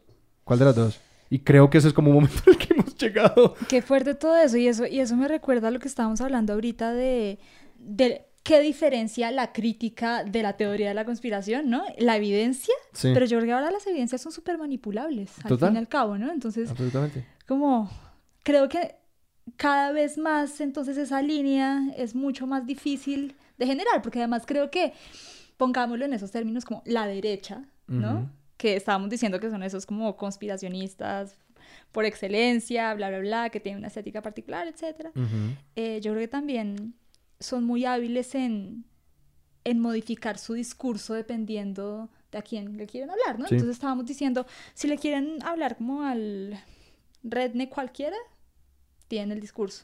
Si le quieren hablar a un juez, están desarrollando el discurso perfecto para hablar, por ejemplo, en términos de derechos fundamentales, etcétera, etcétera, Ujú. etcétera. Y yo creo que entonces cuando las pruebas y las narrativas y los discursos se pueden manipular, yo creo que las, pues, como que toca reevaluar la categoría de teorías de la conspiración cuando parecen casi ciertas. Sí. ¿no? Cuando, cuando amenazan como el régimen de verdad que tenemos. Y digamos, yo no soy de las que cree que toca siempre creer infinitamente en el régimen de verdad que nos venden, pero yo creo que en este momento sí. No, y sí es casi tenemos que- que es casi sí que un tenemos momento que defender alguno. Que el régimen de verdad que, que antes, digamos, pues de no sé, del siglo XX, de la posguerra hasta ahora, que era el método científico eh, y todas estas cosas, que era como el régimen de verdad, que era un antidogma, sí, que era, ahora lo vamos a tener que aceptar de una manera dogmática. Esto es verdad porque el panel intergubernamental de científicos de cambio climático lo dice. Ellos Exacto. son los dueños de la verdad. Exacto, y eso es súper peligroso, pero ¿qué hacemos si cuando abrimos un poco la puerta tenemos que entonces darle el mismo espacio a los que no creen esto? ¿No? Como a, la- como a los que no creen en el No, y, cambio que cuan- y, climático. cuando, y cuando, por ejemplo, eh, si te vas a un estado como China, en el que el poder vende una realidad diferente y como que lo usa, lo usa para tomar poblaciones enteras y, y como la aislación de los, de los, de los musulmanes Uyghur en, en, China y todo eso, como que, que en este momento la comunidad científica tiene, tiene como... Sí, que sí, es decir, que como que si remitiéramos el poder, como que nosotros confiamos en el poder de la, de la comunidad científica y en eso, pero pues hay quienes no. Y puede que haya un momento en el que las, como que, que haya algo en la comunidad científica que nosotros digamos como que no, no, no, eso claramente está puesto ahí y es se vuelve precisamente el problema. Es una pregunta muy difícil. No, es muy jodido, claro, porque entonces tenemos que defender algo que mucho tiempo hemos criticado y, no sé, a mí los argumentos de autoridad me No. parecen súper problemáticos, súper difíciles, porque terminamos jugando al mismo juego, casi, ¿no? Sí. Y es como, dice, como, como jugando a los dogmas, como tú decías un poco ahorita. Y también está el problema de cuando le damos todo el poder a la ciencia, Mm. pero después también queremos criticar a la ciencia, ¿no? Como las teorías de conspiración contra las farmacéuticas, por ejemplo, que en muchos casos también se han probado. Son válidas, claro. Exacto. Sí, exacto. Los- o sí, eh, sí, ¿cómo se llama el, de, el del, el del, el del, el del, ah, el del sífilis? Tuskegee. Sí, sí. El experimento de sífilis de Tuskegee, Sí, Alabama. Tuskegee, una vaina ¿Alabama así. o Tennessee? Uno de esos. Sí, que básicamente eh, le dieron sífilis a una población negra eh, de, de- del- del sur de Estados Unidos. Y no, no recuerdo si les dieron voluntariamente sífilis o si básicamente los usaron y no les dieron la cura para experimentar sobre la cura. No recuerdo exactamente cuál de las dos es y fue como uno de los eventos que llevó a la creación de las de los IRBs, que son De los, los paneles de ética. de los paneles de ética en, en ese tipo de investigación. Y es como, no es una conspiración, eso Eh, ocurrió. Exacto. En algún momento lo fue y vean. Ajá. Resultó siendo cierto. Jimé, si alguien quiere empezar a leer de teorías de conspiración o empezar a pensar de eso, ¿hay algún lugar al que los quieras apuntar? La verdad, mi conocimiento ha sido súper orgánico. Entonces, como, si quieren, ten- si quieren, si quieren la seguir, mañana. exacto, sí. Sí. Sí, no, si como buscar en seguir- YouTube, como sí. Zeitgeist y Sí, 11 de no sé, septiembre, no sé, no sé. esas cosas. No, no soy, no soy muy científica en ese, en ese sentido. Yo tengo una recomendación. Este paper, que si tienen la fuerza, hay buenos resúmenes en internet y Vox tiene un muy buen video resumiéndolo. que es el modelo de, de propaganda rusa. Si buscan the, the Russian Fire Hose, Russian Fire Hose Propaganda Model, eh, lo podrán encontrar. Qué pena para... No, no sé qué materiales existen en español. Y finalmente, léanse un documento que se llama Los Protocolos de los Viejos de Sion. Los Protocolos Sí, de los Elders of Zion. Eh, los protocolos de los sí, viejos sabios de Sion. de los viejos sabios de Sion, porque muchas conspiraciones reutilizan diálogo eh, antisemítico y sencillamente como el, el- el discurso de pasadas conspiraciones. Y a mí, como que, y sencillamente cuando uno lee esas cosas y la empieza a ver en otros lados, uno se empieza a dar cuenta, ah, A, esto es posiblemente antisemítico, y B, cuando reutilizan mucho ese lenguaje, uno empieza como a, a darse cuenta más rápidamente como que, ah, ah, ah, esto se me, se, me, se me parece mucho a otras teorías de conspiración, entonces es posible que esto valga la pena eh, acercarse con un poquito de escepticismo. Bueno, yo hace poquito, eh, y creo que te conté, leí un libro que me encantó, me encantó, y creo que trata precisamente sobre lo que tocamos en algún punto de del elitismo intelectual, ¿no? Sí. De, de, de por qué eh, estas personas que creen en ciertas cosas están votando por ciertas personas, que se llama Strangers in Their Own Land, Huh. de Ali Hochschild. Eh, muy chévere, de verdad, súper recomendado. Y también hace un análisis interesante como sobre, sobre los discursos y la propaganda y, digamos, cuáles son las creencias de este, de este Trump voter. Ajá, lo voy a Entonces, anotar porque mm. me interesa la lectura. Y Jime, si alguien te quiere seguir en redes, ¿tienes un Twitter que te interese que la gente te siga, un Instagram que aparecía? Em, tengo, No, el Instagram secreto. Sí, tengo un Ah, sí, Twitter un público y un Instagram secreto. Entonces, el Instagram no lo voy a dar. Eh, el Twitter es María X Dávila. Con B X pequeña. Dávila. Ya. Y ya. Sebas, ¿a dónde nos pueden seguir? Si tienen alguna reacción a algo que se dijo en este episodio, nos pueden escribir a expertosdesillón.gmail.com. También nos pueden criticar abiertamente en Twitter y Instagram. En Instagram en arroba expertos de sillón, arroba expertos de sillón y en Twitter en arroba expertosillón. Nuestra música es de Juan Esteban Arango. Y nuestro logo es de Daniel Benavides. Eh, Jime, muchas gracias por hablar con nosotros hoy. No, muchas gracias a ustedes por invitarme. Con todo el gusto. Mi nombre es Alejandro Cardona. Mi nombre es Sebastián Rojas, pero antes de cerrar les quiero decir, si esta conversación les gustó, recomiéndenle este podcast al menos a Eso. cinco amigos y sus o amigas. O reptilianos. Sí, también. O Illuminatis. O votantes de Trump. La verdad, con tal de que lo recomienden, a mí no me importa a quién se lo recomiende. Los votantes de Trump no nos van a escuchar. Exacto, porque además pues, van a pensar que somos los inmigrantes que están tomando su país. Sí. Eh, síganos, suscríbanse en cualquier plataforma de podcast, Stitcher, Apple Podcast, Google Podcast, Spotify, y un largo etcétera. Yo no podría nombrar plataformas. Mi nombre es Sebastián Rojas. Mi nombre es Alejandro Cardona. Muchas gracias. Hasta la próxima.